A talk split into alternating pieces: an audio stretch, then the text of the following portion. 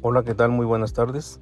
Quiero compartir con ustedes un concepto que se maneja mucho en las mañaneras del presidente de la República y que es el neoliberalismo. El neoliberalismo es una corriente económica y política, la cual se basa en la defensa del capitalismo, principalmente a través del libre mercado. Esta corriente surgió a principios del siglo XX y es aceptada en gran parte del mundo. ¿Cuáles son las características principales del neoliberalismo? Uno, el libre mercado. Dos, la intervención estatal mínima. Tres, aboga por la propiedad privada. Cuatro, desregulación de los mercados. Busca que se autorregulen mediante la oferta y la demanda.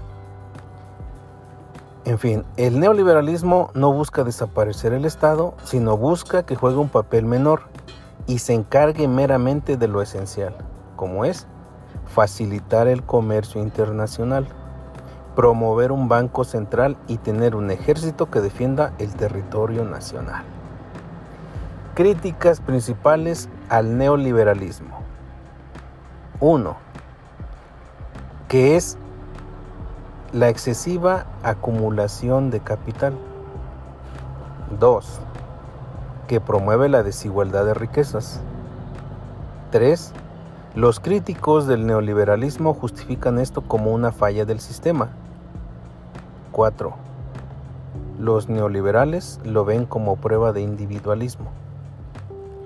Además se cree que es un sistema a conveniencia pues se ha dado ocasiones en las que el Estado ha tenido que intervenir para salvar a los mercados, como es el rescate de Estados Unidos a los bancos y a las aseguradoras durante la crisis del 2008. Acuérdense que aquí en México existía el, FOA igual. A pesar de que no existe un sistema ni ideología perfecta, es un hecho que las políticas neoliberales han ayudado a impulsar la economía mundial en años recientes. Pero a todo esto siempre será la pregunta, ¿y tú qué opinas? Ahora entiendo por qué el señor presidente de la República, Andrés Manuel López Obrador, habla mucho de esta situación del neoliberalismo, que los neoliberales acabaron con la economía de México y demás. En pocas palabras, ¿qué está dando a entender? Que se apropiaron de todo, privatizaron muchas cosas y acumularon muchas riquezas, solamente para unos cuantos. ¿Se entiende? ¿Se entiende, no?